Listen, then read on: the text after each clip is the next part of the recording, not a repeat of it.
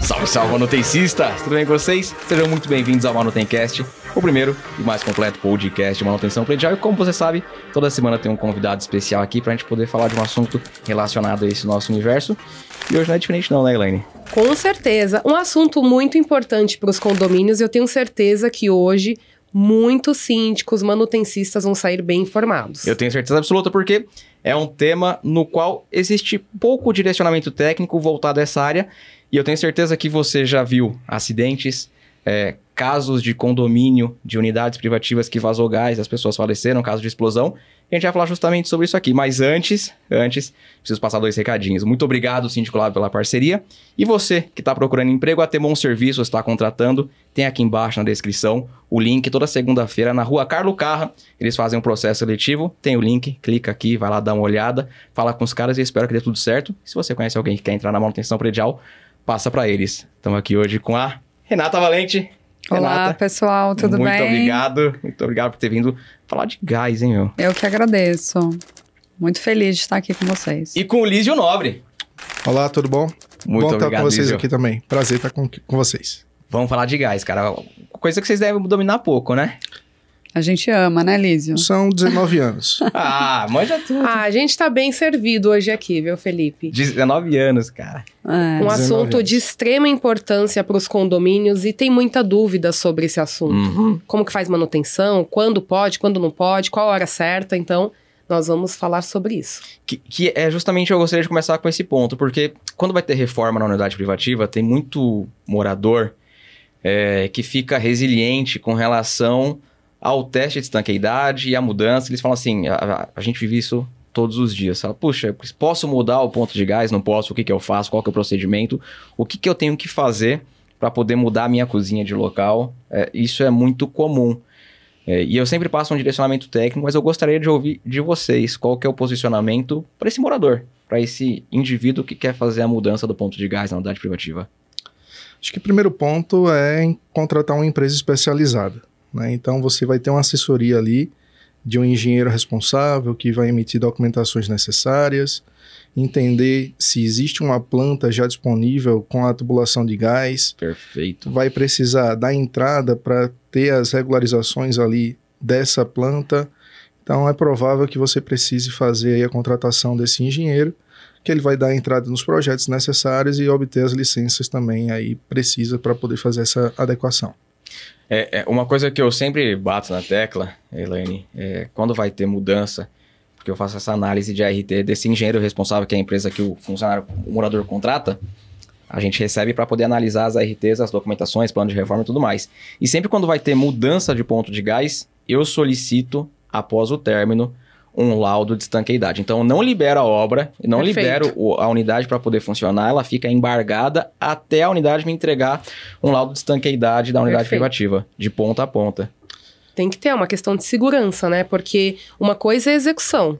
O cara foi lá e fez tudo certo. Mas será que não ficou nenhuma falha? Então é o teste de estanqueidade que vai dizer se tá apto realmente não tem nenhum vazamento. E eu morro de medo, eu morro de medo de gás, porque é, é- é algo que pra gente que não trabalha com isso, gera um certo receio. Acredito que até menos pra vocês. Vocês devem ter diversos procedimentos de segurança, né, Pra poder trabalhar com isso. Olha, Felipe e Elaine, a gente precisa tomar todos os cuidados com o gás, mas ele é um combustível super seguro. Sendo feito todos os passo a passo, seguindo todos os procedimentos de segurança, seguindo as normas técnicas do Corpo Bombeiro Local, da BNT. Então, a gente tendo equipes qualificadas e competentes para fazer isso, entregando os projetos, ARTs, laudo de estanqueidades, eh, a gente não tem problemas, né? Então, é necessário seguir esses critérios e requisitos de segurança para ter uma instalação segura. Sensacional. Eu, tenho. Hoje é tipo uma consultoria. É, É com certeza, a gente vai aproveitar, Olha, é né? tipo uma consultoria. Eu tenho outra dúvida. GLP e gás natural, é tudo igual, muda? Aquele que a gente usa na nossa casa, que tem lá no condomínio aquele botijão gigante. É, o que eu tenho na minha casa, que é um botijãozinho, porque eu moro em casa, eu não moro em apartamento. Na minha casa eu posso utilizar botijãozinho pequenininho, que no condomínio eu não posso ter. É o que a gente chama de P13, tá? Esse botijão que você utiliza. Em casa é P13. Isso. E no condomínio que é aquele botijão gigante. A gente chama de gás a granel. Né? Gás e a aí granel. você tem o abastecimento desse gás através de, cilindros com capacidade de acima de 190 quilos. Que é o botijão grandão que você tá Imenso. Isso. E o produto que tem dentro, tanto do P13 quanto do a granel, é o mesmo? É sim, é o GLP. GLP. Nesse caso, você está contratando né, a mesma fonte energética que é o gás liquefeito de petróleo. Animal. Só em capacidades é, diferentes, né? Conforme a necessidade do cliente. E todos eles têm procedimentos, válvula de segurança, procedimento de invase, seguro, é, atende normativa, tem manutenção, tem, enfim, uma série de requisitos aí para colocar no mercado para o consumidor. Que show. O, o tamanho do recipiente ele vai variar de acordo com a necessidade do condomínio, né? Então a quantidade de apartamentos que tem, qual é a necessidade da utilização, se é fogão, se é aquecedor de gás, enfim, depende de várias variáveis. Então a gente dimensiona toda a instalação, inclusive os cilindros, para atender essa necessidade do cliente. Que show de bola. Teve uma vez, ó, o Luquinhas ali, ó. O Luquinhas, ele. ele a gente sempre fala dele no podcast, mas ele nunca aparece, né, Helene? É, verdade. Teve uma vez que o Lucas me contou uma história que hoje eu vou ver se é verdade, vou perguntar pra vocês. Ele disse o seguinte, falou, você sabia que esse gás que a gente usa não tem cheiro? E que o cheiro que é colocado nele é adicionado justamente pra se estiver vazando as pessoas sentirem? O Lucas que falou isso. É, É verdade? Não, isso é uma informação muito importante, né? Tem casos fora do Brasil, já aconteceu, acho que aqui no Brasil também, de vazamento de gás que a pessoa não sente e acaba desmaiando. Então, acho que é uma boa pergunta essa daí. A importância do cheiro, porque como você vai saber, você vai sentir? Ele é silencioso, né, se não tiver. Sim. É, são, são coisas diferentes. A gente Uhum. precisa ter esse cuidado e explicar para o público para ele ter essa segurança. Tá. né? Então, o GLP realmente, ele, na sua natureza, ele é inodoro. Na, na produtora, né, na Petrobras, em grande maioria das partes, é adicionado um composto químico que dá esse odor característico, esse cheirinho aí suave. né, Cheiro de que, gás, cara. De longe você É sabe. horrível você- cheiro. De longe. Por menor que seja o vazamento, você sente esse cheiro. Aham. Como você falou, Elaine, é, muitos, muitas vezes existe um vazamento de gás que terminam pessoas adormecendo ali, desmaiando. Né, Isso se dá pelo vazamento, na verdade, na, na queima do gás, né, que é o monóxido de carbono. Então, monóxido de carbono também, quando existe esse vazamento e não tem um ambiente ventilado, um ambiente arejado, ele se confina dentro do ambiente e as pessoas, o monóxido de carbono, você não consegue sentir esse cheiro. Então, a pessoa termina desmaiando ali e muitas das vezes vindo a falecer. Que, que é um dos trabalhos que eu faço quando eu vou fazer inspeção predial para poder renovar renovar um condomínio ou para poder receber. Na garagem do quarto subsolo, do último subsolo, eu levo o detector de CO e CO2 porque muitas vezes tem a copa, o banheiro, Exato. o vestiário da, da galera da manutenção fica lá no quarto subsolo. E é onde tem carro, cara. E qual que é a concentração de CO e CO2 nesse Exato. ambiente? É, eu levo esse aparelhinho para poder medir e, e saber se. Mas em casa ninguém faz isso. A, a maioria das pessoas nem sabe que esse aparelho existe, né? A maioria das pessoas nem Verdade. sabe que existe esse, esse aparelho para você poder te- detectar CO e CO2. Monóxido e dióxido de carbono. Exatamente. né? Então, por isso que é necessário que toda vez que a gente faça uma instalação nova e que faça, vá fazer esse comissionamento do GLP ou qualquer outro tipo de combustível, exista uma vistoria prévia para analisar se todos os equipamentos de consumo eles estão instalados nos lugares corretos, atendendo ali os requisitos normativos.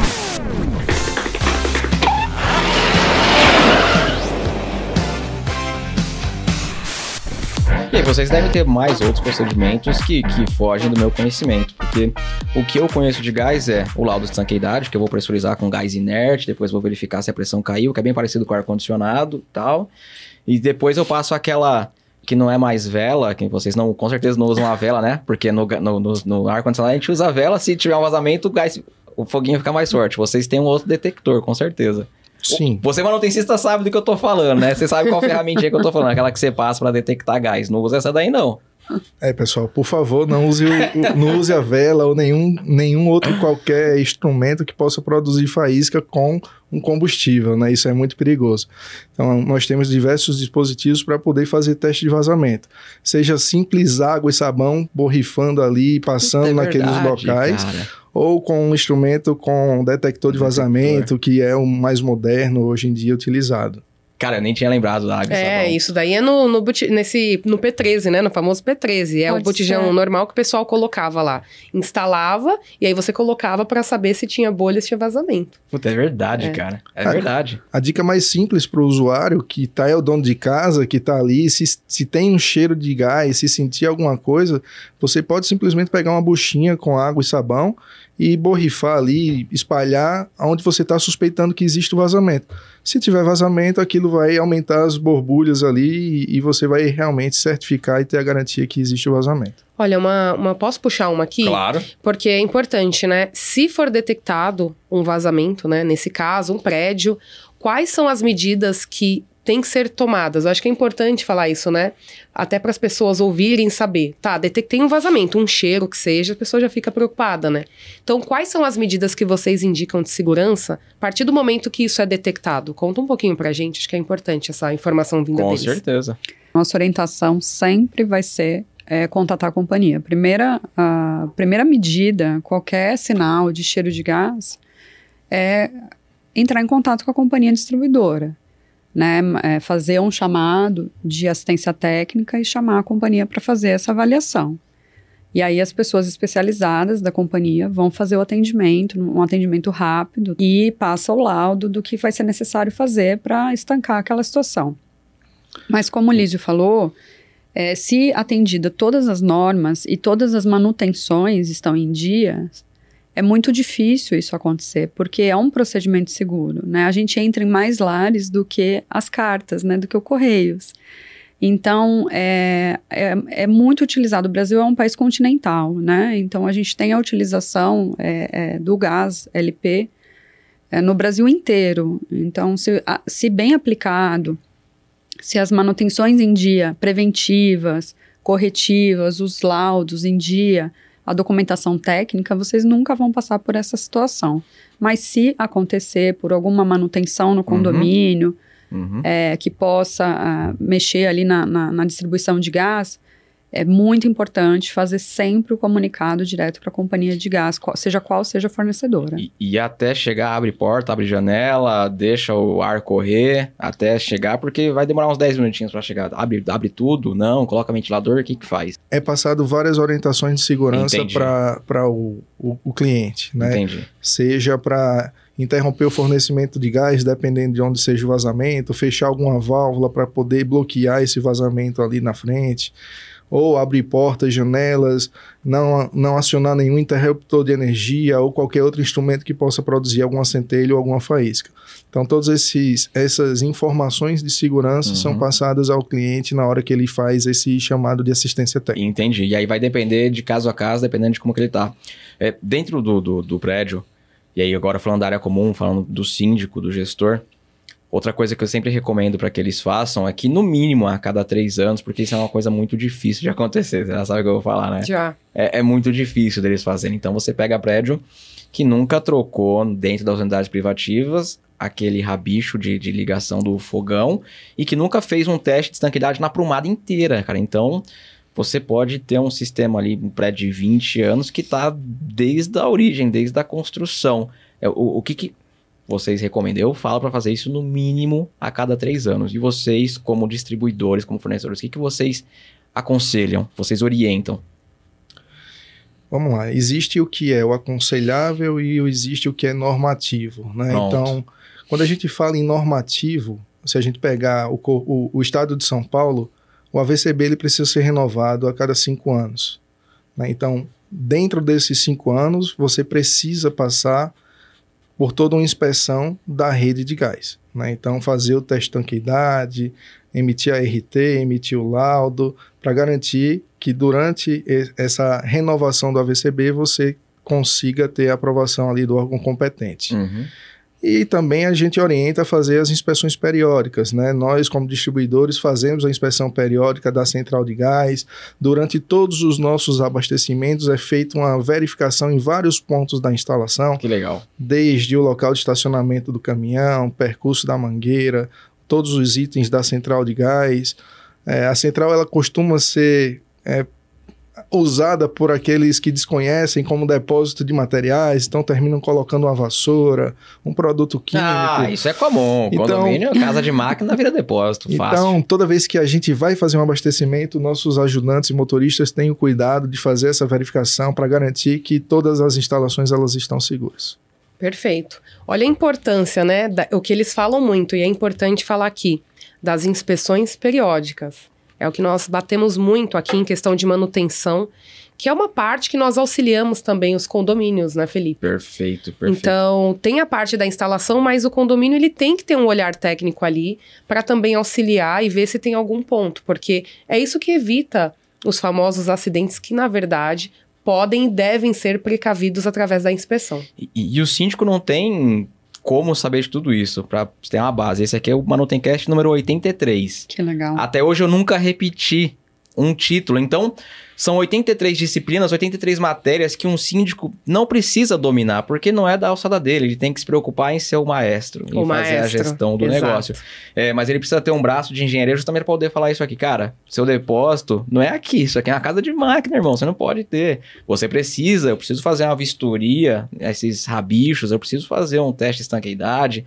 O AVCB é de 5 em 5 anos, mas, pô, não cai nessa não, vamos fazer de 2 em 2, porque senão o seu custo vai ser muito alto. Então ele precisa desse apoio de engenharia para poder orientar ele no que fazer. Igual ele já tem o advogado, né, Elaine? Igual ele já tem a administradora, tem que ter um engenheiro. Tem que ter. A gente sempre bate bastante na tecla de segurança, né?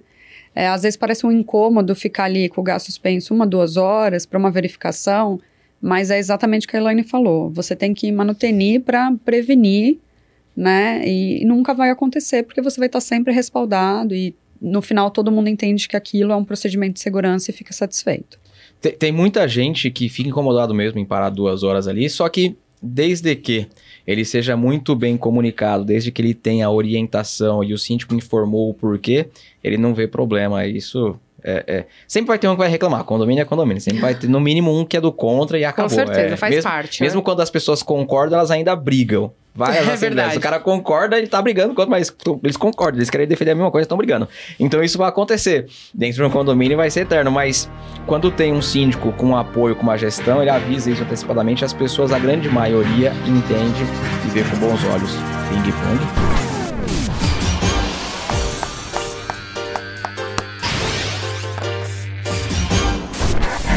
Vamos de ping-pong, mas peraí, né? Que olha só, os nossos convidados olharam assim: como assim nós vamos jogar ping-pong? A gente sempre gosta de explicar.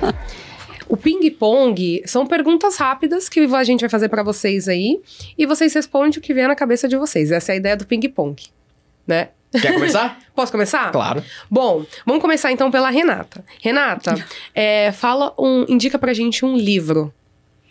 Caramba, É, pegou bem assim. surpresa. Essa é a ideia do ping-pong.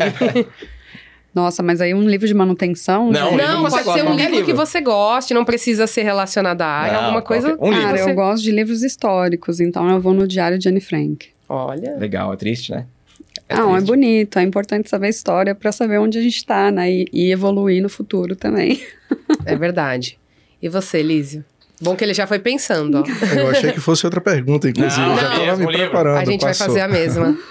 Olha, eu gosto muito do livro do Bernardinho. Acho que é inspirador a forma como ele lida com sua equipe, né? E como ele motiva, como ele engaja o time ali. E toda a história que ele passou e, e serve de exemplo pra gente. Agora- Líderes. Agora você é o primeiro, um filme. Eita. Vou dizer que eu assisti agora A Pequena Sereia com minha filha, então vai, tá valendo. Boa. É porque tá fresco na memória. Exatamente. Um filme, Renata. Gente, eu não tenho ideia do último filme que eu assisti. Eu assisto filmes terríveis, assim, aqueles que todo. de sessão da tarde, tá? Então pode ser Lagoa qualquer Azul, um. né? Ah, eu, eu, falou de sessão da tarde, a Lagoa Azul, porque todo Lagoa mundo já assistiu umas 10 vezes, pelo menos. Eu tenho um, é, um hábito, assim, terrível pra filmes. Eu assisto tudo, assim, sem, sem nenhuma restrição. Caramba, meu. Mas você não lembra de nenhum.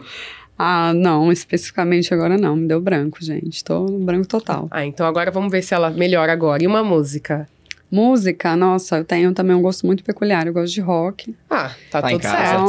Então, acho que o último show que eu fui foi do Kiss, então pode ser qualquer um. Kiss. was made. Animal. Eu também? É, você É, também. Liz, uma música. Cara, eu sou muito eclético pra música. Eu gosto desde o sertanejo até o rock, então. Mas você tem uma música. Ah, não vou falar uma, eu vou falar várias. Eu, go- eu tenho ouvido muito sertanejo ultimamente.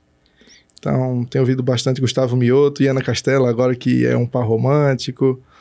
Eu tenho ouvido muito Henrique Juliano, também das antigas Bruno e Marrone, enfim. Não vou falar uma música, mas vou falar aí um gênero.